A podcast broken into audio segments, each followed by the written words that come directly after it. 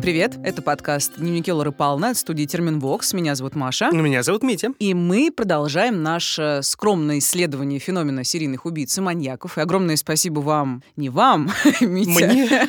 О, да на здоровье, Мария. Ну. Спасибо всем, что вы с нами. Для меня до сих пор, если честно, сюрприз, что наш подкаст, несмотря на обилие чудовищных подробностей, способен отвлечь от новостей. Как нам пишут, это для меня все еще какой-то сюр. Но если это действительно так, я бесконечно рада. Лично мне это дарит смыслы и мотивацию что-то делать правда. Работаем, да. всё, Работаем, это да. Приятно. Вы А, котики. Да, я хотела у тебя спросить вот что. Митя. Бывало ли у тебя такое, что вот ты долго планируешь про кого-то сделать, да, и тебе маньяк кажется вот, ну, просто офигенным, интересным, такой там масштабный образ, ты уверен, что это потрясающая история, ты начинаешь собирать материал, погружаешься и испытываешь разочарование. Ну, то есть, э, может быть, герой оказывается не совсем таким, каким ты его себе представлял. У тебя было А, такое? Хороший вопрос. Ты знаешь, у меня, честно тебе сказать, все мои товарищи, все говнюки Лоры А, говнюки Лоры да, э, все они, они какие-то, знаешь, такие не особенно известные. Я чаще всего, да, вот мы уже обсуждали, что мы пытаемся брать не самых раскрученных товарищей, поэтому для меня они неизвестны чаще всего, когда я к ним приступаю, поэтому ожиданий у меня фактически никаких нет. Поэтому я побаиваюсь, если честно, подступать там к какому-нибудь Джону Гейси или всем прочим, которые раскрученные, которые там убийца, клоун, там э, Ричард Ну, это, Рамирес. кстати, очень интересная история. Я бы послушала Невероятно. про Джона Гейси. Я бы тоже сделал. Но я, опять же, вот как ты и говоришь, я побаиваюсь, что вот начну я копать, и окажется... Мeh. Поэтому Нет, у меня ну, как раз всего, наоборот. ма- Маловероятно, что да. будет мя. Ну, Да. не зря все-таки это такие большие истории, тем более можно что-то найти. И что можно ты- раскрутить как следует. Да, как, э, возможно. Да. Но- Плюс ко всему, я помню, вот было как раз-таки наоборот, когда я, например, по-моему, помню, нашел Альберта Фиша, который серый человек у нас, да, и я думаю, ну, ну, ну, норм, должна быть лайтовая история. Я так вкратце прочитал, что, ой, наверное, там этот оборотень из какого-то оттуда, там, бруклинский вампир, ну, что-нибудь там веселенькое можно сделать. И я охренел, конечно, и спать не мог несколько ночей после этого, потому что история оказалась куда хуже, чем я думал. Вот это скорее бывало, а Мгм. наоборот нет. Ладно. Не буду ходить вокруг да около. Я сегодня расскажу про Печушкина. Я думаю, что все про него плюс-минус знают. А это... как же вот представление? Про Печушкина, эх. Да нет, это же такой, эх. типа, столб, как наравне нет, с нет, на Андреем са- Романовичем. На самом деле... Ну, это просто считается такое коллективное бессознательное, по-моему, да, что, ну, что у нас маньяков-то в Советском Союзе? Ну, один и второй, вот и все. Чикатило и Битцевский, вот и больше ничего и нет. Ну, сложный вопрос. Ну да, разумеется, про него известно больше, чем про других, про которых я уже рассказывала. Битцевский маньяк. Орудовал в Битцевском лесу, поэтому и Битцевский маньяк, да, это юг Москвы. Я, кстати, живу через дорогу от Битцевского леса, буквально. Те, кто помнят э, с первого сезона, да, алды тут. Да, и Печушкин хотел убить 64 человек, потому что столько клеток на шахматной доске, и после убийства он клеил на клетку номер жертвы. Об этом тоже, в принципе, все знают. Сам Печушкин утверждал, что на его счету 61 человек, суд в итоге доказал 48 эпизодов, и, казалось бы, вводные максимально ужасающие, учитывая, что убийца скрывался от правосудия почти 15 лет. И я нарисовала себе образ такого тонкого, хитроумного интеллектуала, суперзлодея со своей там сложно сочиненной философией, в которую мне придется погружаться, да, там ковыряться в этих дебрях. Который Но- выстраивает свою серию по э, законам шахматной партии. Да, да, да, да, да, да, да, себе да. Вот у меня что-то такое было в голове, но.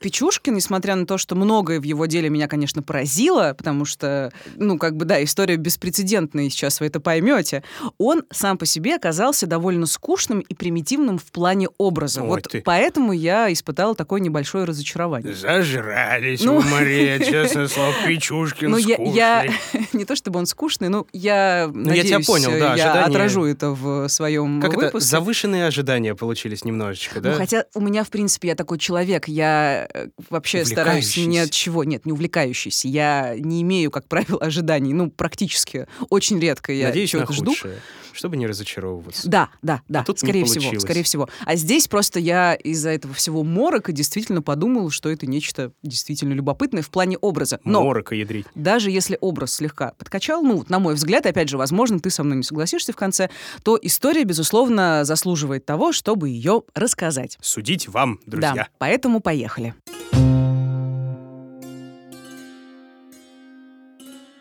Печушкин родился в 1974 году в Мытищах, это город в Московской области, в простой семье. Когда ему было 9 месяцев, то мать, Наталья, развелась с мужем, э, тот ушел к другой женщине, и вместо папы у Печушкина был дедушка Эльмурат, ну, с материнской стороны.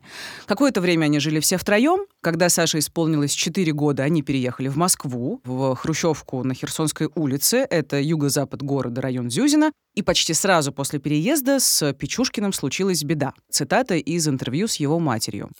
Саша упал с качелей. Неделю пролежал в больнице. У него была сильная черепно-мозговая травма. Видно, из-за нее у сына потом были проблемы с речью. Потом начались и проблемы с письмом. В школьных диктантах Саша все время путал шипящие звуки и вместо «ш» писал «с». Тогда нам и предложили перевести его в 138-й логопедический интернат. Я более чем уверен, что потом наши с тобой коллеги-журналисты это все активно муссировали, что «Ага, посмотрите, он ударился головой, именно поэтому не падайте с качелей, по возможности избегайте этого, чтобы не стать маньяком». Да, конечно, такое было, но мы с тобой много раз говорили, разумеется, что все гораздо сложнее, и дело не только в травмах головы. Ну, да. Однако, однако, я вот во время research а наткнулась на фрагмент любопытной книжки американского профессора и писателя-криминалиста Гарольда Шехтера да, «Энциклопедия серийных убийств», да. И он пишет, что довольно много маньяков из США перенесли в детстве травмы мозга. В их числе, например, Эрл Нильсон, человек с э, каким-то ужасным прозвищем «Человек-горилла». Человек-молекула. Э, да, который убил 20 женщин. Джон Гейси, вот про которого мы немного угу. поговорили в начале. А еще был такой Генри Ли Лукас, может быть, ты знаешь, э, который был еще и каннибалом, к тому же Ричард Спек, убивавший медсестер, и создатель своей знаменитой секты или семьи Чарльз Мэнсон. И да, пользу... он был ударенный, будь здоров, конечно, парень. Ну, да, во да всех смыслах. И в пользу этой версии говорит и исследование Оксфордского университета. Согласно ему, люди с черепно-мозговыми травмами, особенно полученными в раннем возрасте, они впоследствии более склонны к совершению насилия, ну, всяких разных э, преступлений, связанных с насилием, чем те, у кого подобных травм не было. И ученые предполагают, что в момент травмы могут возникать повреждения префронтальной коры мозга, которая отвечает за принятие решений и взаимодействие с другими людьми. И если в ней возникает нарушение, да, в этой префронтальной коре, то человек может проявлять действительно излишнюю агрессию и импульсивность. Ну, то есть вот эта вот поговорка тебя в детстве мама часто роняла, это какое-то основание под собой, видимо, имеет. Но, насколько я знаю, и мы уже это обсуждали не раз, да, про травмы головы и связь с дальнейшим. Все-таки согласия это нет среди ученых да, по этой теории, и там не ясно, ну, в какой именно степени такие травмы становятся реальной причиной антисоциального поведения, насколько там это коррелирует и насколько это связано. И, ну, в принципе, дети, к великому сожалению, травмируются на постоянке, и травмы головы это, ну, довольно-таки частая история, особенно там среди мальчиков, ну, извините да. меня, миллионы падают постоянно. Я ударялся, хотя ха, я ударялся и веду подкаст подкаста да все в порядке, Митя. с тобой, зато, видишь, ну, сплошные мной. плюсы. Вот точно ты ударился со мной, да, ведешь подкаст. От травмы. Так вот, я к, к тому, что, ну, если это имеет значение, все-таки как бы отдельно его рассматривать очень недальновидно. Совокупность, и еще раз совокупность факторов. Там, и это и особенности личности, и воспитания, и травмы психические, не физические, среда и так далее и тому подобное. Да, я согласна. Возможно, ну и плюс не нужно забывать, что все-таки каждый случай индивидуален. Ну вот и об в этом, этом мы... собственно говоря, главная да. сложность изучения изучения серийных убийц и маньяков. Но вернемся к Печушкину. Из-за проблем с речью его действительно отдали в логопедический интернат. Там он проводил пять дней в неделю, а на выходных возвращался домой. И это был для него довольно грустный опыт. То есть э, я читала в нескольких источниках, что Саша чувствовал себя брошенным, плюс э, его мать вышла замуж за другого мужчину, получается, во второй раз, родила дочку, ну, и есть... Печушкину казалось, да. что все внимание уделяется его младшей сводной сестре. Дважды брошен, да. Да, но от одиночества Сашу спасал дедушка Эльмурат. Как я поняла, у них все-таки были хорошие отношения. Дедушка увлек внука спортом, даже закрепил в кладовке перекладину, на которой Печушкин подтягивался. Саша полюбил физкультуру, ну, впрочем, это было единственное, что, в принципе, его увлекало из школьных предметов.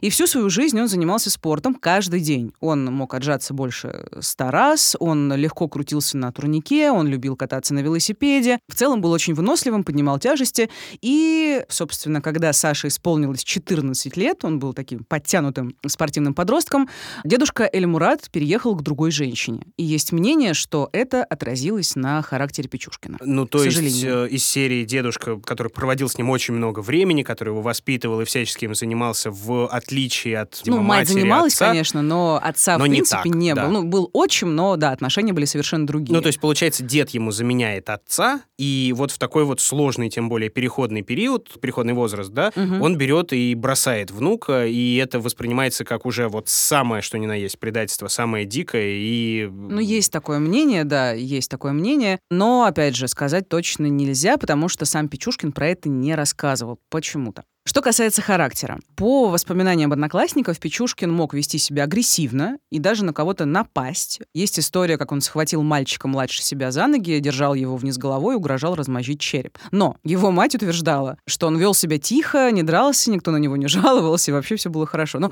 сложно представить, что было в действительности. Возможно, вспышки агрессии у Печушкина и случались.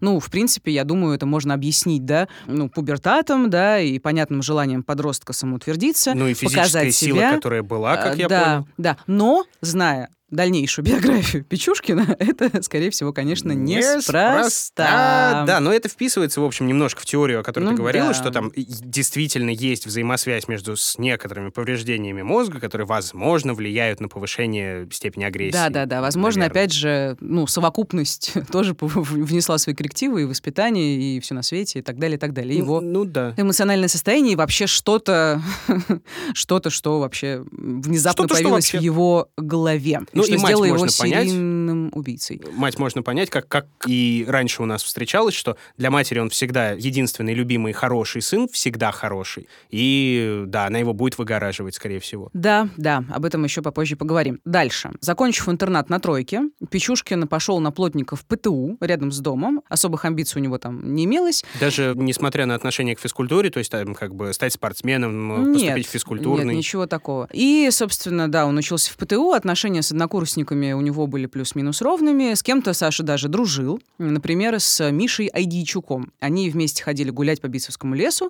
И однажды, обоим парням было тогда лет по 18, то есть это первые годы обучения в ПТУ, Печушкин заговорил с другом про убийство. Прям А, вот так вот э, заговорил. Это как? В каком ну, смысле? он сказал, типа, давай кого-нибудь убьем в лесу. Это же идеальное место для преступления. И, Тревожно. кстати, да, Печушкин вел дневник, и вот он там писал, что хотел сделать Идийчука своим напарником, потому что тот был, цитата, крепким, неболтливым и пунктуальным. Конец цитаты. Идеальный собеседник, да. Да, Миша эти разговоры всерьез не воспринимал, но он просто, наверное, знаешь, э, не знаю, чтобы поговорить с другом, как-то с ним продолжать отношения или просто Поддержать забавы. разговор. Ради, да, он обсуждал с ним действительно детали преступления. И план был такой. Разбить жертве голову молотком и выкинуть тело в канализационный колодец. И в какой-то момент Адичук все-таки понял, что Печушкин говорит серьезно, это все не игра, и он э, отказался на отрез в этом участвовать. И сам того не зная, подписал себе смертный приговор. И 27 июля 1992 года, около 11 вечера, Печушкин позвал Адийчука гулять в лес, они сели на лавочку, там поболтали, и тут Саша резко встал, зашел за спину Миши, накинул на его шею веревку и несколько раз сильно сдавил. И Адийчук был настолько ошарашен, он настолько этого не ожидал, что, ну, практически, как пишет Печушкин в своем дневнике, не сопротивлялся. И Печушкин, э, как и хотел, сбросил тело друга в колодец, пошел домой и сделал в дневнике такую запись. Первое убийство — это как первая любовь. Я не ожидал, что это так сильно. Это лучшее, что я испытал за всю жизнь. Я самый сильный. Я могу и умею убивать. Я убил, чтобы жить самому. Стоит убить, чтобы испытать это сильное чувство.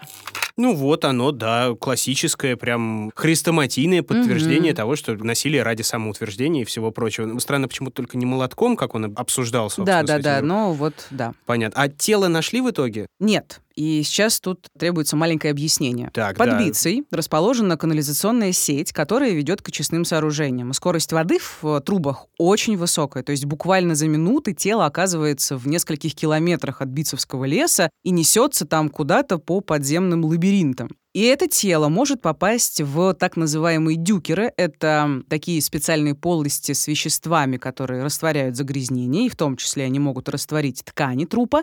Ну и от него в итоге останутся только кости. Их где-то выбросит, но вряд ли кто-то обратит на это внимание. И из-за конструктивных особенностей спускаться в эти дюкеры боятся даже профессиональные водолазы, это очень опасно. И Адийчук, вероятнее всего, сгинул в системе коллекторов именно таким образом, потому что его тело так и не нашли. Нашли. Есть, кстати, и другой вариант. Относительно целый труп может вынести на решетки курьяновских станций аэрации. Это вот огромный комплекс для очистки городских источных вод. Но до этого труп может мотать по этим подземным лабиринтам неделями. И определить причину смерти в этом случае довольно сложно. Ну да, из-за длительного конечно, нахождения конечно. в воде и так далее. Понятно. Слушай, а ну я думаю, что родственники там Адичука этого, они же обратились наверняка в полицию, в милицию тогда еще, начали его как-то искать, то есть... Да-да-да-да-да. Не прошло все, незамеченным. Все было, объявление о пропаже даже появилось в районных газетах, на телевидении. Следователи пришли в ПТУ, где учился Адичук, и допросили всех его однокурсников, включая, конечно, и Печушкина. Ну, и тут да. любопытная история. Одним из первых допрошенных был Александр Коломийцев. Как он позже расскажет в суде, Печушкин у него всегда вызывал подозрения и неприязнь. Это действительно так. Нет, действительно, действительно, это не ради красного словца. И Коломийцев еще тогда посоветовал правоохранителям держать Печушкина на примете, хотя он впрямую его не обвинил, не сказал, что он может быть причастен к исчезновению Дьячука, да, но тем не менее. И я вот просто читала об этом и думала, что в теории, если бы следователи всерьез занялись Печушкиным, ну вот, скажем, обыскали бы его, нашли дневник, где он все подробно конспектировал, да, все свои убийства, то я бы, наверное, сейчас рассказывала бы тебе совсем другую историю. Ну, я не знаю, это, с одной стороны, может быть, есть такая история, что «а я уже тогда предупреждал, посмотреть на меня, какой я важный». Я нет, бы... нет, нет, здесь было действительно он... Прям э, изначально. Он его просто, возможно, не любил, поэтому так сказал, ну, да. но и я даже читала в, тоже в истории, что Печушкин Пушкин как бы знал, что Коломийцев его не любит, и когда Коломийцев освободился, грубо говоря, вышел из комнаты, где он общался со следователями, то Печушкин такой, что-то там про меня сказал. Так что это не лишено оснований. Mm-hmm. Да. Но и плюс ко всему, я так понимаю, что даже если бы он так и сказал, и действительно к нему бы прислушивались, все-таки обыск — это такая, ну, довольно серьезная история, для которой веские там нужны основания. Плюс э, улик, как я понимаю, против Печушкина, кроме личной неприязни господина Коломийца, там каких-то не было. Да, да, ты прав. Это я так. В общем, в итоге дело Адьячука превратилось в висяк, просто парень сгинул непонятно где, а Печушкин тем временем окончил ПТУ, После этого он должен был пойти в армию, но не пошел. И тут есть две версии. Почему? По словам матери, Печушкин в армию пойти просто не захотел. Он что-то там наговорил в военкомате, и его отправили лечиться в психиатрическую больницу имени Алексеева. Она больше известна как Кащенко. Угу. А, Каким-то вот. не таким просто прикинулся. Да, да, скорее всего. Угу. Вторая версия, он не прикидывался, а он действительно был признан негодным из-за проблем с психикой. Но точный диагноз, к сожалению, я не нашла. Но в одном эти версии сходятся, в том, что какое-то время Печушкин Пушкин провел в психиатрической больнице, вышел, ну, как бы нашел работу и стал жить дальше. А работал он по специальности, плотником? Нет, он э, часто менял места работы, там несколько месяцев буквально, ну, нигде не задерживался особо, и он трудился, ну, там, разнорабочим на торговых точках, грузчиком на складах или продавцом в магазинах. Ну, как правило, все это было рядом с домом. Ничего особенного. То есть каким-то квалифицированным трудом Печушкин не занимался. А, коллеги, тоже любопытно, отмечали, что Печушкин был не особо разговорчивый, хотя, в принципе, нормально, и с ним можно было пообщаться, но он был такой немножко весь в себе и отличался маниакальной чистоплотностью. Он постоянно бегал мыть руки. Маниакальный. Да. Уже тогда. Да-да-да-да. А, жил Печушкин, да, жил Печушкин все там же, в Хрущевке на Херсонской, в тесной двухкомнатной квартире с матерью, младшей сестрой, получается, ее мужем и их сыном, своим племянником. И дома он проводил время либо в кухне, либо в маленькой проходной комнате, которую делил вместе с матерью. Ну, в общем, такой типичный советский быт тесный. Что было в его жизни? Он любил своего кота. Я даже смотрела трогательные кадры из домашнего видеоархива, где Печушкин обнимает своего кота. Это очень мило. Он любил фильмы ужасов и триллеры, часто их смотрел. Иногда встречался с девушками. В основном это были, ну, такие случайные, ни к чему не ведущие отношения. Как правило, это были коллеги с работы. Ну, и что касается увлечений, ну, тоже все довольно просто. Футбол, футбол, рыбалка, кроссворды, спорт, которым он продолжал заниматься, и, к сожалению, алкоголь. То есть угу. и спорт, и алкоголь как-то... Классический мужской досуг, в общем. Да-да-да-да. Сначала лет. там покачался, потом выпил водку. Но Правильно. в запое как бы Печушкин не уходил, то есть у него не было прям э, какого-то... Ну, хотя, нет, у него было пристрастие, но не было многодневных, как я поняла, угу. запоев. То есть он любил выпить, любил. но контролировал. Ну, как тебе сказать? Периодически он пил э, бесконтрольно, он лез в драку с мужем сестры, он орал, он оскорблял оскорблял свою мать, там пару раз соседи даже вызывали милицию. В общем, периодически срывался, но в целом как бы это было приемлемо плюс-минус. Допивался, но не запивал. Вот ну, так. типа того. Ох в общем... Эти слова формы, слово «бухать», э, как я да. люблю. В общем, Печушкин жил 9 лет, обычной жизнью. И, как он позже расскажет следователям, эмоциональная подпитка от первого убийства кончилась, и пришлось снова пойти на преступление. 17 мая 2001 года Печушкин написал в дневнике, что понял, что должен кого-то убить, и, цитата, «решил убить знакомого для большего впечатления». Конец цитаты. И этим знакомым оказался 52-летний маргинал, любитель выпить э, Евгений Пронин, который жил по соседству. В этот день он отмечал освобождение из изолятора, куда его посадили за то, что он ранил свою сожительницу. Печушкин предложил Пронину прогуляться в лес, напоил его водкой, сам делал вид, что пьет, но при этом не пил, подвел плохо соображающего мужчину к канализационному люку, открыл его и сбросил в колодец. И Пронин захлебнулся и сгинул в этой системе адской подземных труб. Через шесть дней Печушкин совершил идентичное преступление. Жертва — знакомый пенсионер Вячеслав Климов, тоже склонный к выпивке. Через пару недель история повторилась, а потом повторялась снова и снова и снова и снова. То есть первого убийства для эмоциональной подпитки ему хватило на 9 лет, а дальше э, Конечно, 6 дней, да, и дальше, шаг уже совсем э, маленький. Шаг, да, был, э, ну, там по-разному, у него тоже были маленькие перерывы, но в целом, в среднем, в этот период он совершал несколько убийств в месяц. И за один только 2001 год он отправил в канализационные колодцы в Битцевском лесу 12 человек. Действовал он по одной и той же схеме. Вот э, цитата из материалов уголовного дела. Желая убить наибольшее количество людей, Печушкин знакомился с лицами, злоупотребляющими спиртными напитками, психически больными или иными лицами, входил в доверие, под различными предлогами приглашал на территорию Битцевского парка. Там он угощал их спиртным, доводя до сильного алкогольного опьянения, и приводил потерпевших в беспомощное состояние, лишающее возможности оценивать опасность ситуации и оказывать действенное сопротивление. А затем, воспользовавшись беспомощным состоянием жертв, убивал их.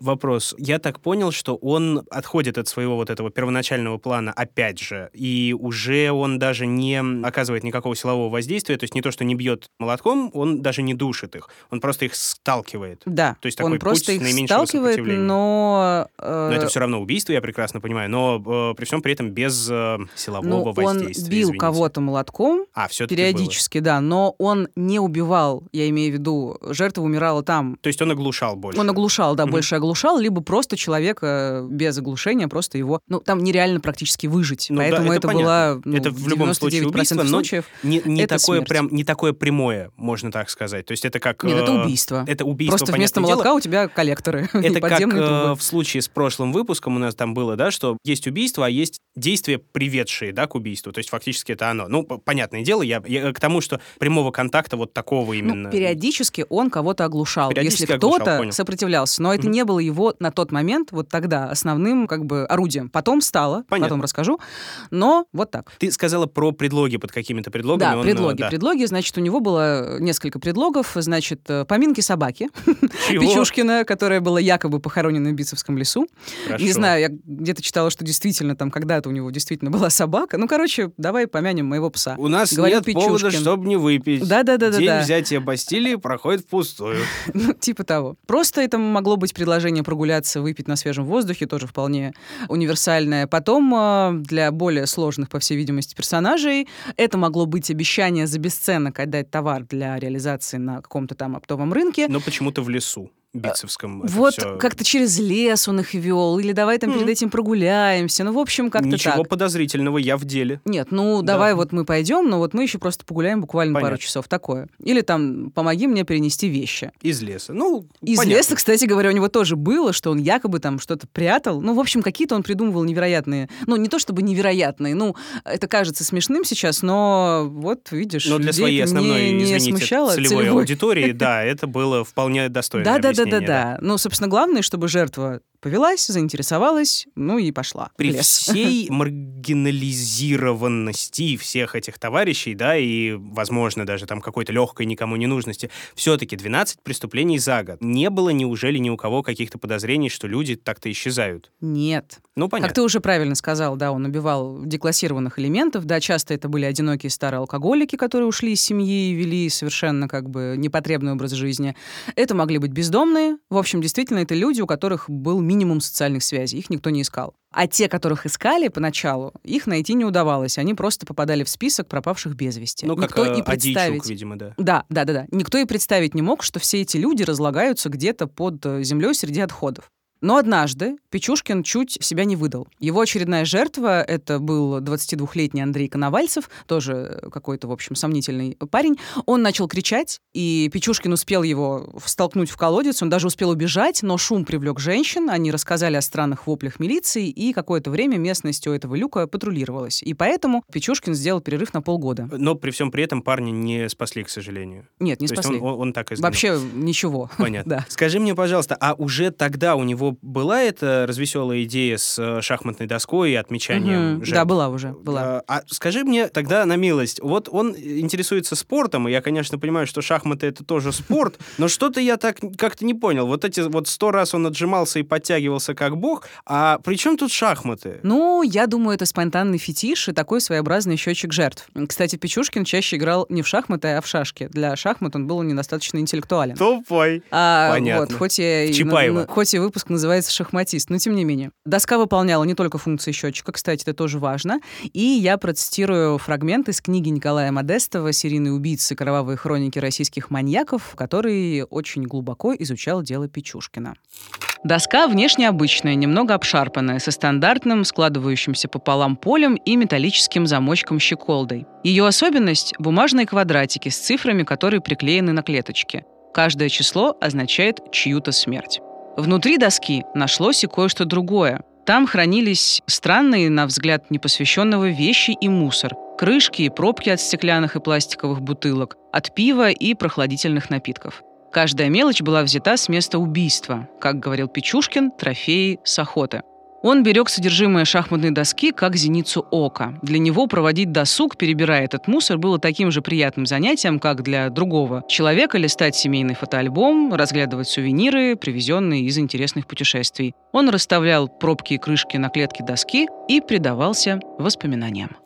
Ну да, вот такая вот типичная маньяческая клептомания, Ну если да. можно это так назвать. Если помнишь ты, если помните друзья, у нас был выпуск про доктор смерть, да, про доктора смерть Гарольда Шипмана. У него целый гараж был вот таких вот артефактов, безделушек из да, э, домов да, жертв. вспоминаю, да, мы Но даже писали про это. единственное, да, там было все-таки немножко чуть-чуть по-другому. Он, наверное, не отождествлял каждый артефакт с э, определенной жертвой. И там даже была история, что он, ну, это не прям клептомания была, а это полноценная кража, и он хотел эту ювелирку сбыть кому-то, да? Но он Э, вроде бы, насколько я помню, не всегда ее сбывал. Для него Не это все-таки да. имело символичное значение. То Кстати, любопытно, были, да. тоже Печушкин никогда никого не грабил. Вообще. И не насиловал. Ну, то есть вот только эти мелкие артефакты, которые были бесценны в том самом смысле этого слова. У Да, них цены да. у них не было. Ну, Да, и имеется в виду, что это просто явная такая тоже классическая история гомицидомания, если ты помнишь Тяга такое, да, это да. только убийство. Мгм. То есть ни насилия, ни грабежей, ничего такого не было. Как самоцель. Да, значит, что дальше? Через полгода, 18 января 2002 Печушкин ради эксперимента поменял схему. Вот полгода, я напомню, как раз его чуть не застукали, поэтому он Где решил... он затаился, да? Да-да-да. Он заманил 39-летнего бездомного по имени Вячеслав на 16 этаж дома на улице Каховка, и они устроили такое импровизированное застолье прямо на лестничной клетке. И, дождавшись, пока новый знакомый захмелеет, Печушкин вывел его на общий балкон и сбросил вниз. Ну и правоохранители ожидаемо решили, что это несчастный случай, там чувак напился до чертиков и выпил сам и упал, сбросился, да. да. Но Печушкину такой способ вообще не понравился. Он типа не прочувствовал, как он там писал у себя в дневнике момент убийства. Как-то это было. Еще вопли его смутили как-то слишком громко и вообще как-то некрасиво и далеко. И поэтому он решил вернуться к э, своему старому способу, да, и убивать в Битцевском лесу вот тем образом, которым он до этого убивал. И 23 февраля 2002 года у метро Каховская Печушкин познакомился с 19-летней Марией Виричевой, которая, к тому же, находилась на пятом месяце беременности. Она в этот день рассталась с парнем, чувствовал себя очень несчастной. Печушкин этим состоянием, видимо, воспользовался и повел Виричеву в лес.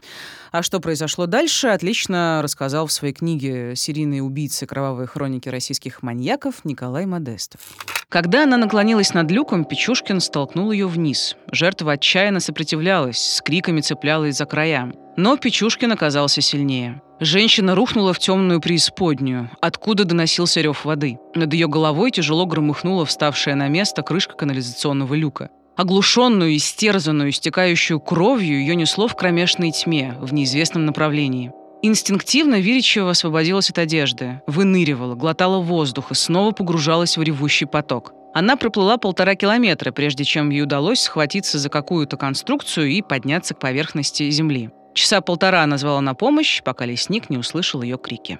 Вот это сейчас было сильно. То есть она выжила. Да, Она, она сделала выжила. то, что не удавалось вообще никак. А, ну с другой стороны, хотя подавляющее большинство его жертв, они же были либо оглушены, либо пьяны, поэтому, наверное, это тоже было гораздо сложнее. Она молодая, сильная и полностью отдающая себе отчет в своих действиях. Возможно, Возможно, да, это возможно, это повлияло. Мало того, она подала заявление в милицию. Ну, слава богу, ней, как бы. э, да, и к ней в больницу пришел участковый. Она ему все подробно рассказала. Но участковый решил ничего не делать.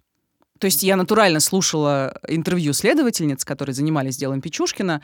Участковый сказал, что это какая-то ерунда, это не стоит внимания, это единичный случай, зачем? Ну, как, какая-то ерунда, Ну, в общем, да. произошла. И никакого толкнул и расследования не толкнул. случилось. Ну, ну, Чё я, я понимаю, там про проблемы правоохранительной системы можно сделать не один выпуск, но это просто, конечно, мне кажется, вопиющий случай. Не, ну, возможно, что... это тоже звучало Не, ну, настолько совсем ничего, невероятно. совсем ничего Ну не да, ну сделать. Ну, как бы, а какая-то. что невероятно? Лесник ее видел, свидетели Ну, были. она как минимум сама по лесник, себе да. истерзана, Да, да, и конечно, что какие еще нужны доказательства, что это действительно это не плод ее фантазии. люк, да. Беременная девушка, 19-летняя, Ну да, да, которая это- чуть не, не погибла. Ну, в общем, да, это Не, не просто надо меня их дико. Всё, дико правильно. возмутило. Естественно, Да. как это оправдывать? Никак, это просто Не оправда- расхолаживание, это не, ну, как бы Нет совершенно слова, но- пофигистичное отношение к своей работе. Абсолютно. Ну, а о серийном убийце, я так понимаю, там вообще никакой речи Ну, не шло. конечно, нет, никто ничего не знал. И до этого, соответственно, 20 уже с гаком, видимо, убийств, да? Про них просто не знали и не слышали. Нет, не и- 20, было 12. э, Я, честно говоря, не помню. Ну, короче, Но- уже за десяток За, за десяток, перевалило. да, точно. Ну и, собственно, дальше Печушкин продолжал заниматься тем, чем он занимался, и следующей жертвой стал 42-летний мужчина с инвалидностью Алексей Федоров. Печушкин сбросил его в колодец 8 марта после застолья с матерью и сестрой. То есть он натурально подарил тюльпанчики, выпил и пошел гулять с Федоровым и его убил. И мать Федорова на следующий день обратилась в милицию, а еще стала ходить по району с фотографией своего сына. И вот что об этом написал в своем дневнике Печушкин. Я увидел фотографию и чуть не вскрикнул. С нее смотрел Федоров. Я долго вглядывался в портрет, делал вид, что пытаюсь вспомнить. Я смотрел на это лицо и понимал, что мне совсем не жалко этого парня и эту заплаканную женщину. Я поднял брови и сказал «Нет, я не видел его». Я ликовал от того, что только один знал, где сейчас находится Федоров, и что он убит и не придет домой никогда. Тоже вот эта занятная история с тем, что когда ты совершаешь преступление, и ты чувствуешь себя над этим всем, над следствием, над жертвами, над, над, над, свое Да, полное да, да, превосходство да. и контроль над ситуацией. Да, почти бог, он так себя называл Ну да, потом. в общем, да. Дальше, 10 марта. Обращаю внимание, что с момента убийства Федорова прошло всего два дня. Да. Печушкин решил убить 13-летнего подростка Мишу Лобова, сбежавшего из детдома. Этот мальчик тоже чудом выжил, каким-то невероятно, выбрался из колодца, как и Мария Виричева. И Печушкин увидел живого Лобова на улице и, конечно, как бы охренел. Но это неудачное убийство не имело для него никаких последствий. Ну, видимо, мальчик так сильно испугался, что вообще не пошел никуда, никому об этом не рассказал, ни в, ни в милицию, ни другим взрослым. Но после этого все-таки Печушкин э, решил, что больше не будет сбрасывать людей в колодцы живыми. То есть он не будет да. их оглушать, он сначала их будет убивать. Перестраховаться как Да, раз-таки, да, как да, вот да, это да. и было. И- Это, э, э, извини, пожалуйста, душить или молоток, как он изначально предполагал? Ну, он и душил, но чаще всего Печушкин использовал молоток. Кстати, у него был с собой пакет, набор джентльмена, господи, Ну да. в котором кроме молотка лежали гвоздодер. Гвоздодером он, ну, периодически фомка, тоже мог, да. э, да, мог ударить, либо он э, приподнимал канализационные люки, на- насколько я там читала, что Мгм. он периодически для этого использовал гвоздодер. Потом у него были рабочие перчатки, он всегда был в перчатках. Была водка, ну, собственно, для спаивания сигареты и спички. Это если кому-то захотелось покурить, сам Печушкин не курил. И, как я уже сказала, он работал в перчатках, поэтому не оставлял никаких улик. Это очень сильно в дальнейшем усложнит расследование. И, кстати, пару раз для убийства он использовал стреляющую ручку. Я, если честно, думала, что такие есть только у Джеймса Бонда в кино, а оказывается нет. Вот, Печушкин купил ее у знакомого. Меня зовут Печушкин, Александр Печушкин. Да-да-да. Но вообще, насколько я знаю, вот эти вот ручки, они появились где-то в 20-х годах. Прошлого века, а западные спецслужбы, там, шпионы их, ну, вовсю использовали там во Вторую мировую, и, по-моему, по-моему, нет особых сложностей, чтобы сделать их самостоятельно. Да, даже. да, То есть вот. Ручка Печушкина была именно такой, самопальной. Ручка-печушка. с- Извините. с- самодельный, там, купленный с рук. И впервые таким самострелом он убил 43-летнего бывшего скрипача Германа Червякова, который из-за проблем с алкоголем вообще потерял связь с реальностью, семью и дом и жил в шалаше в Битцевском лесу. Второй раз использование этой ручки оказалось не таким удачным. Некий Сергей Федоров, это уже другой Федоров, очередной маргинал, не умер, несмотря на два попадания в голову. Плюс Печушкин, когда перезаряжал ручку, чуть было не убил себя. То есть случайная вылетевшая пуля прошла рядом с его лбом. Очень жаль, что он, конечно, не убил себя. Не, ну а, вот. э, Охренительные, если честно, описываешь сейчас подробности. Во-первых, перезаряжать самопальную ручку, это уже я не знал, что я доживу до этого момента в этом подкасте, честно тебе Ну а чего? Не, ну это действительно... Просто звучит любопытнейше, Да, да. смешно. В итоге он разозлился ужасно на эту осечку, он добил его гвоздодером, там ручку выбросил в пруд и в дальнейшем использовал в основном молоток. Он к молотку своему относился, ну, просто невероятно щепетильно. Ну, он его не несколько раз, да. несколько раз его менял. Он сначала использовал молоток с пластиковой ручкой, потом он использовал цельный молоток. Плюс он рассказывал, что ему нужен был молоток обязательно 800 граммов, а ему там, он говорит, я однажды пошел в магазин, и мне предлагали бесконечно там килограммовый, и я стояла думала, нифига они, типа, не понимают в молотках. Ну, в общем, а еще он никому не давал этот молоток вообще, никогда. И один раз только муж сестры попросил там для каких-то хозяйственных дел, и потом Печушкин сказал, что это было так омерзительно, ощущение, что там кто-то, не знаю, осквернил самое ценное, что у него было. Ну да, ну тут такая, будь здоров, какая фетишизация Да, да, совершенно, да. совершенно. Ну и что? Наступил 2003 год, убийства продолжались, о них по-прежнему никто ни сном, ни духом не знал, и Печушкин регулярно наклеивал новые цифры на свою шахматную доску. Слушай, такой момент. 2003 год, ему сколько лет? 29. 29. Да, 15 ноября 2003 года Печушкин попытался убить э, 27-летнего Константина Поликарпова. Все совершенно стандартно. Выпивка, лес, колодец. Но Поликарпов каким-то невероятным образом выжил и выбрался. То есть Печушкин его ударил молотком и думал, что он его убил. Но на Мгм. самом деле нет. Он, Поликарпов, в смысле потерял сознание просто. Но этот несчастный человек стал инвалидом на всю жизнь, да, и от ударов молотком по голове потерял память. И, как почти все жертвы маньяка, он жил с Печушкиным в одном районе, да, и однажды, тоже уже второй раз, Печушкин увидел, ну, я имею в виду второй раз, когда Печушкин видит свою жертву, которая вроде как мертва. Он увидел живой, Поликарпова, да, в инвалидном кресле, и очень сильно испугался, хотя Поликарпов его и не узнал. Печушкин даже там вроде к нему подошел, спросил, как самочувствие, вот это все, и вот, ну, то есть вообще совершенно ноль. Никакой памяти у Поликарпова не было. Стрёмно, стрёмно. Да, но все-таки Печушкин был шокирован, да, что его жертва выжила, и решил затаиться на полтора года. И к этому моменту, ну, то есть на момент 2003 года, количество убитых перевалило за 40. Наступил 2005 год. Печушкин после перерыва снова стал убивать людей в Битцевском лесу, но его почерк изменился. Он перестал сбрасывать тела в колодцы, а стал их оставлять в лесу. Так, а это зачем? Ну, вот как он позже рассказывал следователям, цитата, «В колодце я не видел смерти». Конец Перестал, цитаты. видимо, То есть Печушкина перестала удовлетворять то, что жертва просто исчезает, ему нужно было больше эмоций, нужно было видеть, как это все наступает. Ну, то есть Вот. такая классическая прогрессирующая патология, да, когда хочется больше и больше и больше, и Да. уже границы все истоптаны, изъезжены вдоль и поперек, и преступления становятся все более жестокими, и хочется большего и большего. Да, ты знаешь, это, мне кажется, похоже на психологию наркомана. То есть сначала Ну да. вещества полегче, потом вещества пожестче. Но это еще не все. Ну, вот, а мотивация, почему почерк изменился, как говорил про Печушкина Бухановский, у него был такой комплекс маленького Наполеона. То есть он жаждал признания. Его ужасно бесило, что о нем никто не говорит, что его никто не видит. Конечно. э, что никто не знает, э, как выглядит, прости господи, плоды его деятельности. И как бы теперь классическое преступление в исполнении Печушкина выглядело так. Цитата из уголовного дела. 30 ноября 2005 года, примерно в 10 часов 30 минут, напротив дома 50 по Балаклавскому проспекту, в глубине Битцевского лесопарка, обнаружен труп Дудукина В.И., 1932 года рождения. По предварительному заключению судебно-медицинского эксперта, смерть потерпевшего наступила за сутки до обнаружения. Причина смерти – открытые множественные черепно-мозговые травмы. В рану, образовавшуюся в теменной части, вставлена недопитая бутылка из-под водки «Золотой Велес» емкостью пол-литра. Извини, в общем- пожалуйста, что? Если обобщить, Печушкин бил жертву молотком, а потом вставлял в раскроенную голову человека бутылки или палки. Чего?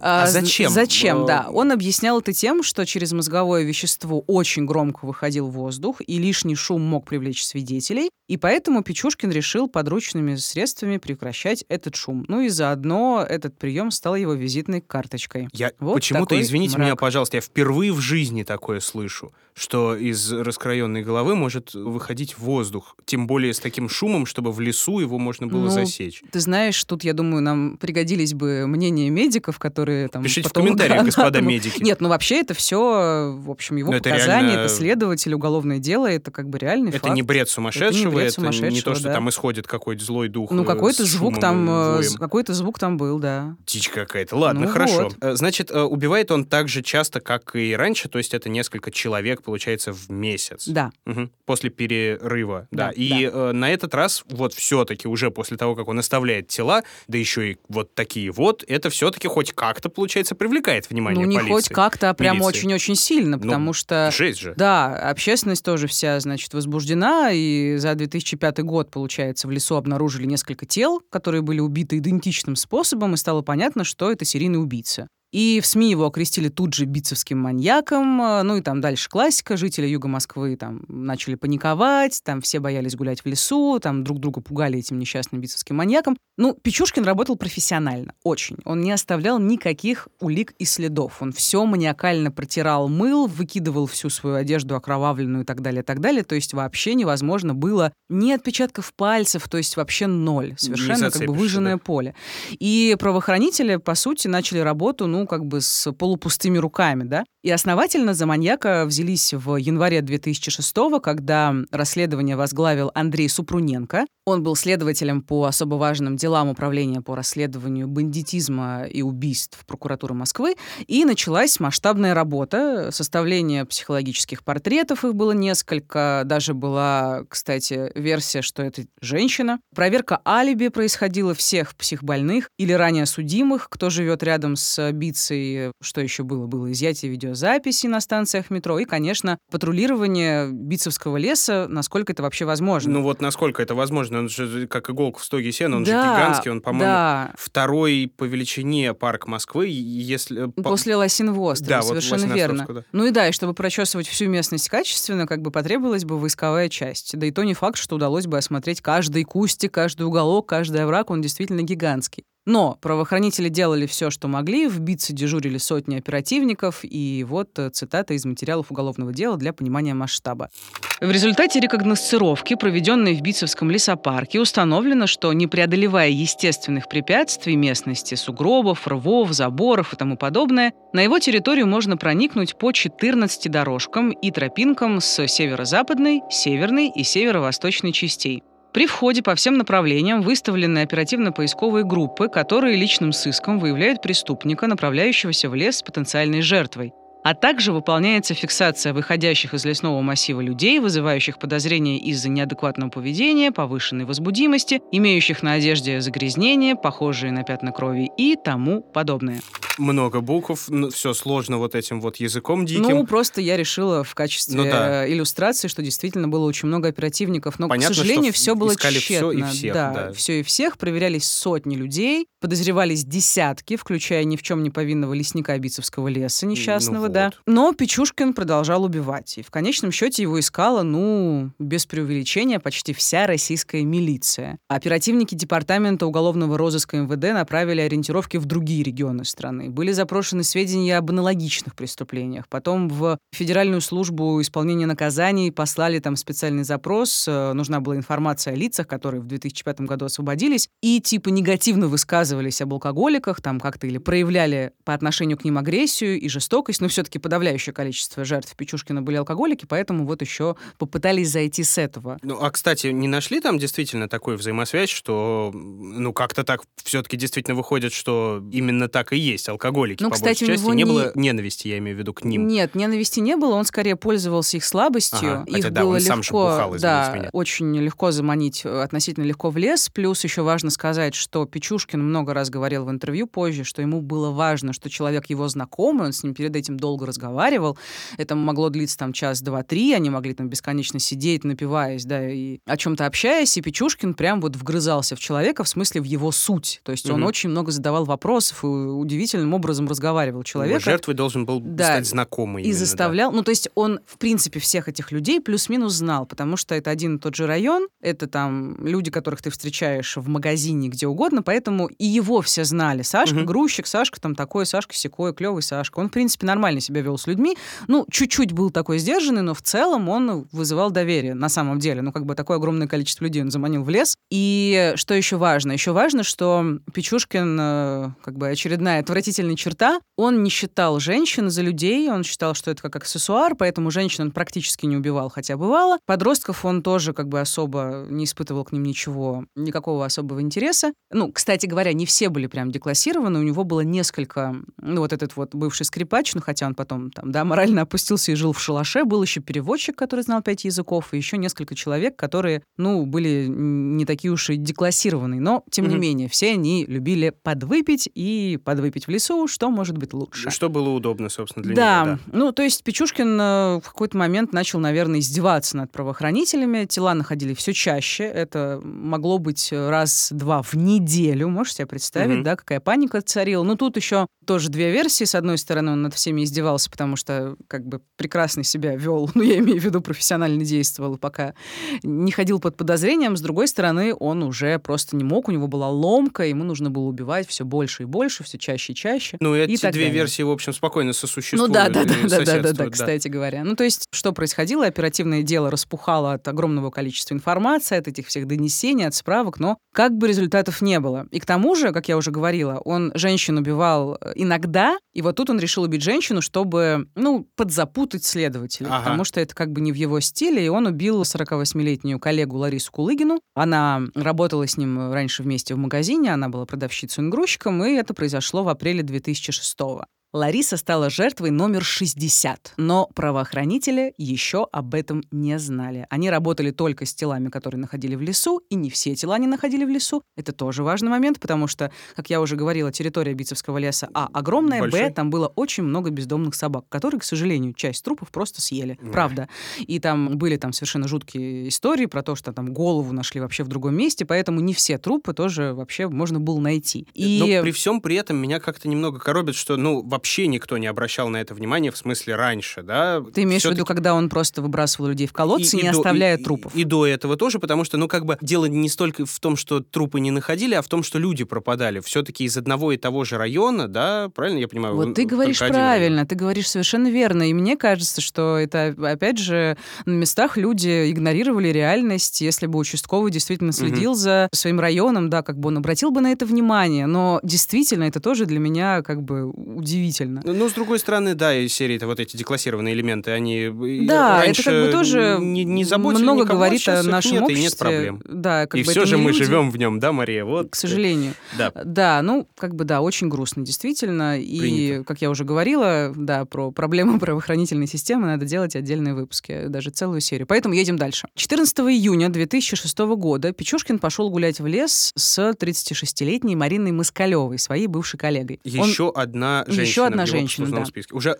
правильно я понимаю, извините, пожалуйста, забегая немножечко вперед, 61-е. Да, это 61-е, да, последнее. Да. Он долго в этот раз выбирал новое место для убийства, потому что в тех частях, где он обычно орудовал, дежурили оперативники, но они вообще дежурили по всему лесу, что, разумеется, создавало нервозную э, атмосферу. И Печушкин повел Марину к части леса, которая примыкала к станции метро Конькова. Была ночь, они сидели на бревне, разговаривали, и тут Марина почувствовала неладное. Об этом Печушкин писал в дневнике. Она ему сказала, что оставила сыну записку, а в этой записке было сказано, что она ушла гулять с Сашей, а внизу был приписан мобильный телефон Печушкина. Но маньяк ей не поверил. И вот что произошло дальше, цитата из уголовного дела.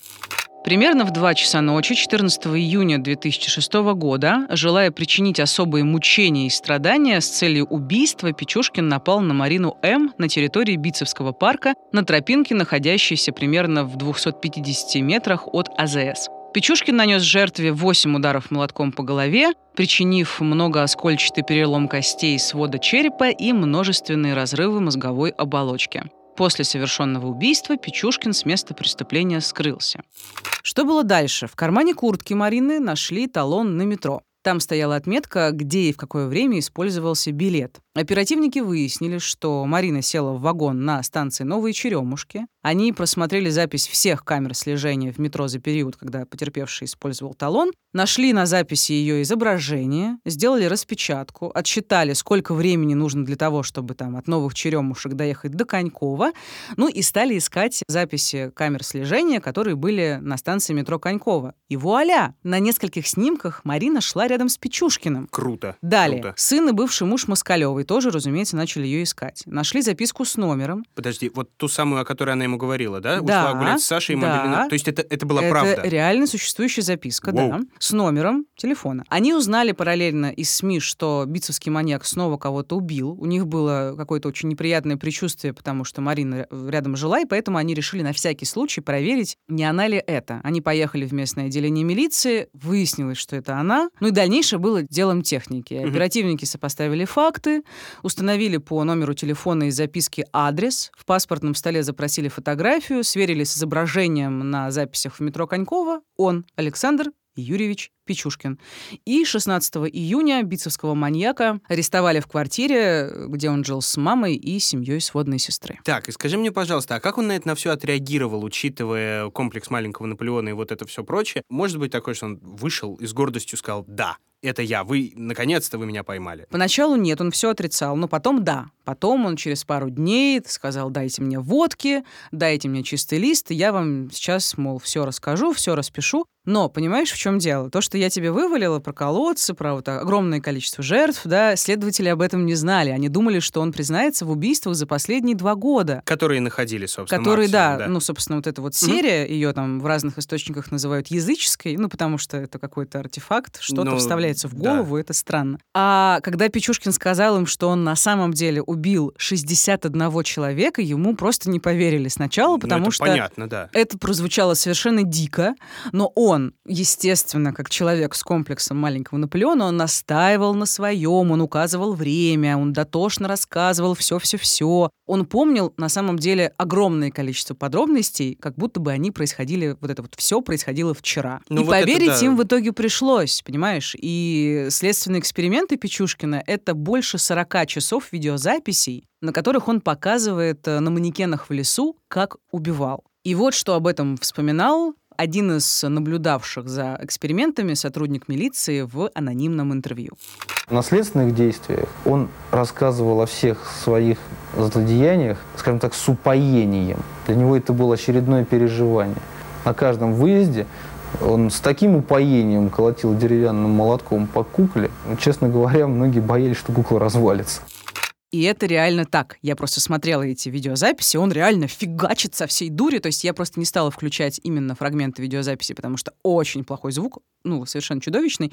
Но да, он действительно все супер подробно. Ну, она захрипела, ну, и он еще так, знаешь, рассказывает, ну, как бы Вальяжно. Ну да. Ну, Мгм. что-то она заорала, там начала, я думаю, какая-то странная баба. Ну, в общем, вот таким образом и фигачил реально. Ну, тут при всем при этом, наверное, тут и фотографическая память, которая у многих наших персонажей тоже встречалась, да, когда они помнили каждую свою жертву поименно и во всех мельчайших подробностях. И плюс ко всему он еще и переживает это заново и пытается каким-то образом, наверное, и на следственном эксперименте отыграть немножко хотя бы те самые эмоции, которые он испытывал Да, да, да, да, абсолютно верно. Мгм. У него же как бы фетиш, и он там люби- любил перебирать вот эти все вещи, штучки из своей доски, да, и, разумеется, испытывал огромное удовольствие, рассказывая об этом целой толпе людей. Ну, как толпа, там несколько человек. А молоток свой ему Его- давали, да, для этого? Для Нет, конечно, не свой. Специальный следственный, там, деревянный молоток, ну, как бы, молоток. как фальшивый, ну, Ага. в общем. Фальш-молоток. Да, и, Допустим, что конечно, такие есть. Да. Ну, в общем, он просто деревянный из фанеры. Не знаю, как тебе еще Не сказать. орудием преступления. Нет, разумеется. Мне кажется, что это ну, не, в- не в практике, хотя можно почитать.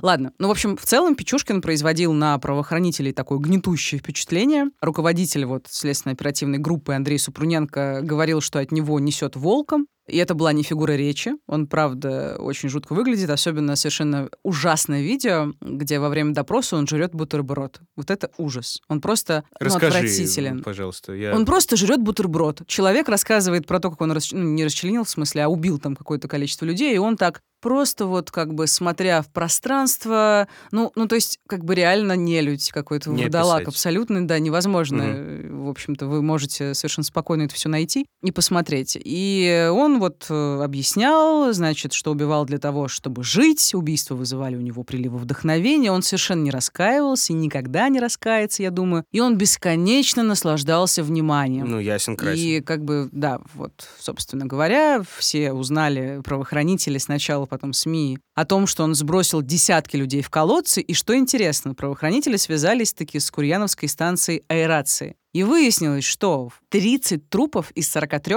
ну, то есть всего Мгм. Печушкин сбросил 43 человека, 30 трупов все-таки выбрасывало и выбросило в конечном счете на решетке станции в 2001-2003 годах. Но тогда понять, в чем причина смерти, было как бы совершенно ну, очень-очень сложно, и опознать было зачастую нереально. нереально, Поэтому да. никто... Ну, то есть и еще понять, откуда тело вообще приплыло, было абсолютно нереально. Меня, конечно, удивляет, что никто тоже не почесался, никто никому об этом не сообщил, потому что, ну, как бы трупы прибивают регулярно. То есть там понятно, что эти трупы могли мариноваться, грубо говоря, там 2-3 недели, но тем не менее это все-таки очень странно. Хотя... А, то есть, подожди, я не, неправильно тебя понял, значит. Я думал, что они т- вот после звонка спустились, посмотрели и такие, ой, да, у нас тут Нет, действительно нет, нет, 30 нет, трупов». нет, они обнаруживали Они их тогда. обнаружили в первом-третьем годах. Да, да, но Ядрить. как бы, ну, из-за того, что город огромный. Москва это гигантский мегаполис, всякие разные там несчастные случаи, ну, как бы, я думаю, что статистика имеет место. И, возможно, они думали, что это какие-то там полупьяные, это действительно были. Ну, хотя, опять же, я уж не знаю, как Ну, эти тела не- выглядели, да. да. совершенно непонятно.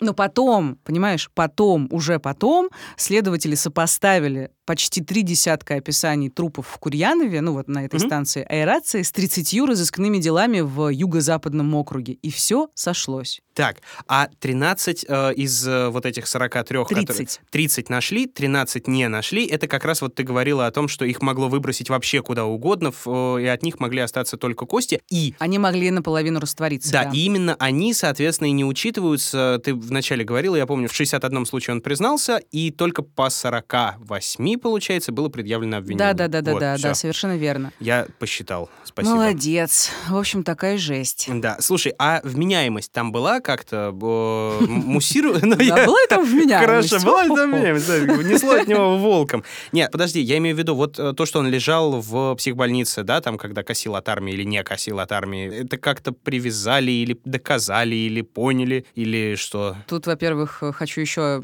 сказать, э, рассказать про один печальный факт э, раскоординации работ э, служб, потому что когда вот еще, когда его не поймали и просто искали всех тех, кто когда-то там лежал где-то в районных психбольницах, запросили данные в каком-то там психиатрической клинике, честно говоря, не помню, ну, в какой-то организации, короче, которая учитывает всех э, вот этих больных. А, ну, этот, наверное, э, И ПНД. дело, дело, да, дело Печушкина, дело Печушкина было в архиве. И Мгм. просто никто не догадался залезть в архив. Понятно. Ну, как бы, я не знаю, на тот момент помогло ли это, но нет, вообще, возможно, помогло, конечно. Теоретически тоже все вообще могло совершенно по-другому пойти, но смысл в том, что просто это была такая банальнейшая недоработка. Дело просто было архивировано. Да, я понял, да. Они дали им актуальные, а вот не актуальные, там, старые, не дали. Мгм. Вот и поэтому тоже, ну, в общем, да, Ну, э, понятно. грустный факт. Что касается, да, его состояния. Его признали вменяемым, а вывод комплексной психолога, сексолога там и всякой-всякой разной, короче, этой психиатрической экспертизы звучал так.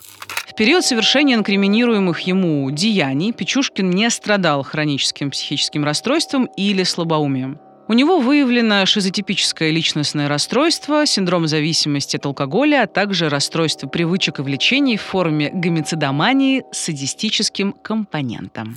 Ну, собственно, все, о чем Что мы с тобой говорили, да. да. И в сентябре 2007 года началось слушание по делу Печушкина в Мосгорсуде. Оно вызвало ожидаемый ажиотаж. Там сотни журналистов, камеры, эти бесконечные новости, обсасывание каждого его заявления и там, ну, в общем, все это типичная история. Печушкин вел себя довольно нагло, довольно самоуверенно. Он, кстати, приходил на слушание часто в клетчатой рубашке. Конечно, все это связывали с тем, что Шахматист, это... Нет, великий. нет, нет, это Амаш Чикатило, потому что Чикатило, если ты помнишь, он А. тоже в клетчатой рубашке А я был думал, на суде. шахматист. Ну, кстати, вот по поводу его связи с Чикатило, опять же, знаешь, это вечно все там, если он убил больше, чем Чикатило, то, разумеется, он хотел его... Догнать ну, перегнать. Да, догнать и перегнать. На самом деле нет, он вообще, ему было наплевать на чего. Ну, то есть он знал о существовании Чикатило, но в целом Чикатило на него никак не повлияло, на количество жертв тоже. И, кстати, Печушкин потом уже говорил, что после, ну, если бы доска эта у него кончилась на 64 клетки, он купил бы доску на 100 клеток. По-моему, это для шашек такая гигантская. И он хотел убивать дальше вообще-то. То Мгм. есть он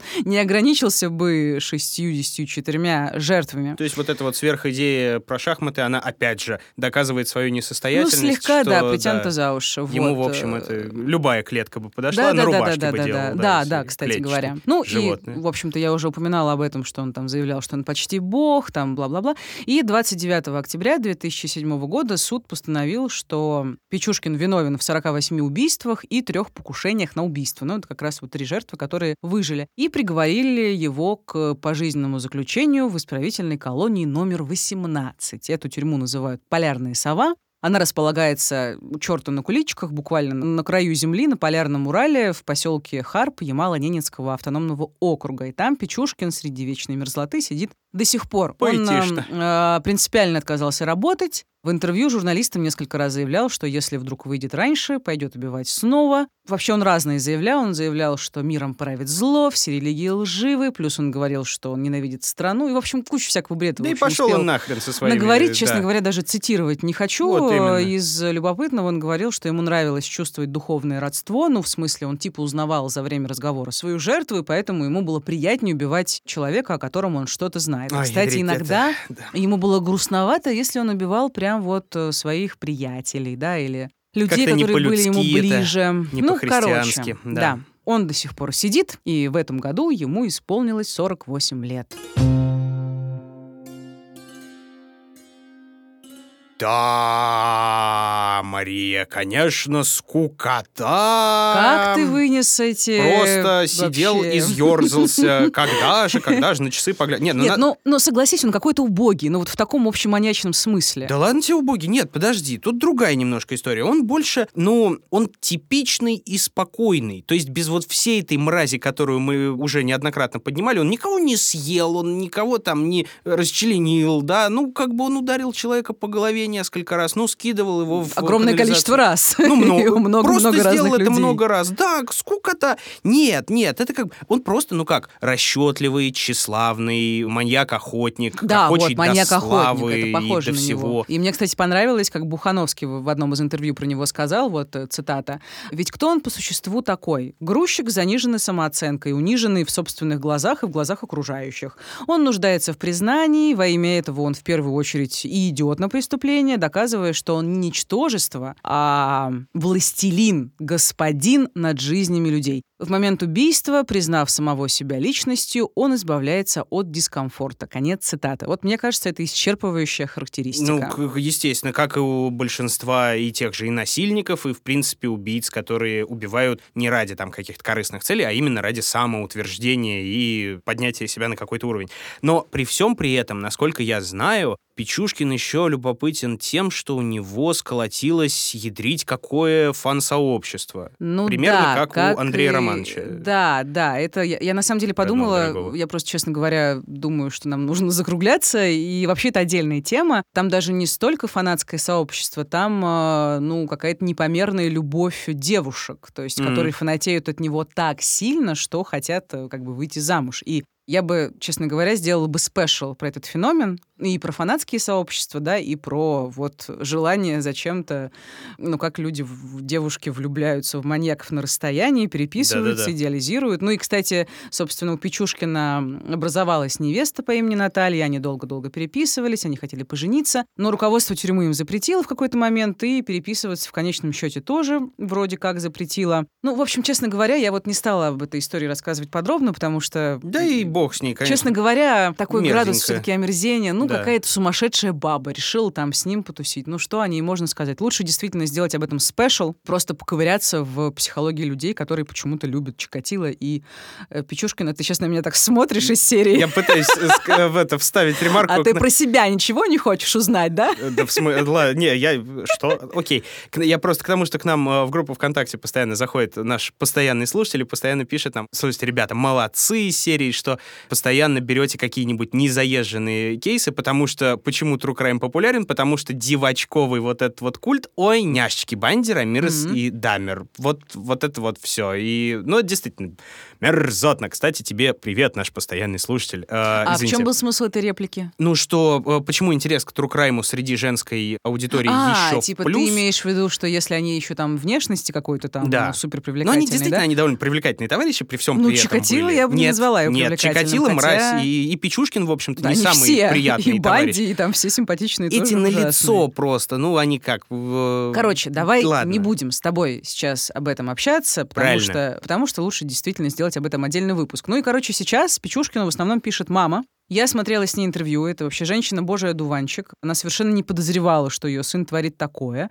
Но, несмотря на это, она от Печушкина не отказалась. Она по-прежнему считает его своим сыном, и, цитата, вместе с ним несет его грех. То, о чем мы говорили в начале. Да, конечно, сложный этический момент, э, что делать, если твой сын убил больше людей, чем Чикатило, но мы поговорим об этом как-нибудь в другой раз. Совсем другая история. Да. Да. Это был подкаст «Дневники Лоры Павловны». Меня, зовут... Ой, Куда ты поперек батьки в пекло? Меня зовут Митя Лебедев. Тебя меня зовут... зовут Маша Погребняк. Вот и Слушайте хорошо. нас, пожалуйста, везде. З. Apple подкасты, з, Google подкасты. Что ты там делаешь? Яндекс Музыка, Castbox, Spotify, если, конечно, сможете, потому что говорят, что в апреле он вроде как все, но, может быть, через VPN все будет работать. И не забывайте, что все, вот прямо все наши выпуски доступны по подписке. Ее можно оформить на сайте и в приложении SoundStream, в ВК Donuts, в Apple подкастах и на Патреоне. Дослушивайте обязательно до конца и пишите в комментариях, о чем будет следующий выпуск. Ну и все, что мы просили вас писать в комментариях, тоже пишите по возможности. А еще будьте осторожны. И будьте счастливы.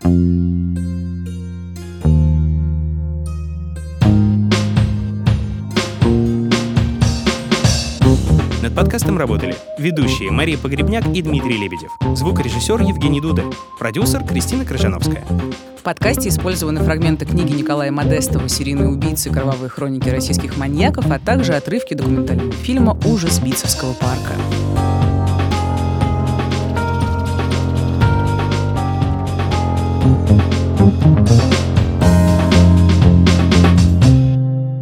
Следующий выпуск необычный, прям-таки специальный. Две истории, в которых переплетутся Трукрайм и кинематограф. О самом страшном маньяке в истории кино и каким он был в реальности. И о самом страшном маньяке в истории России. И каким он был в кино.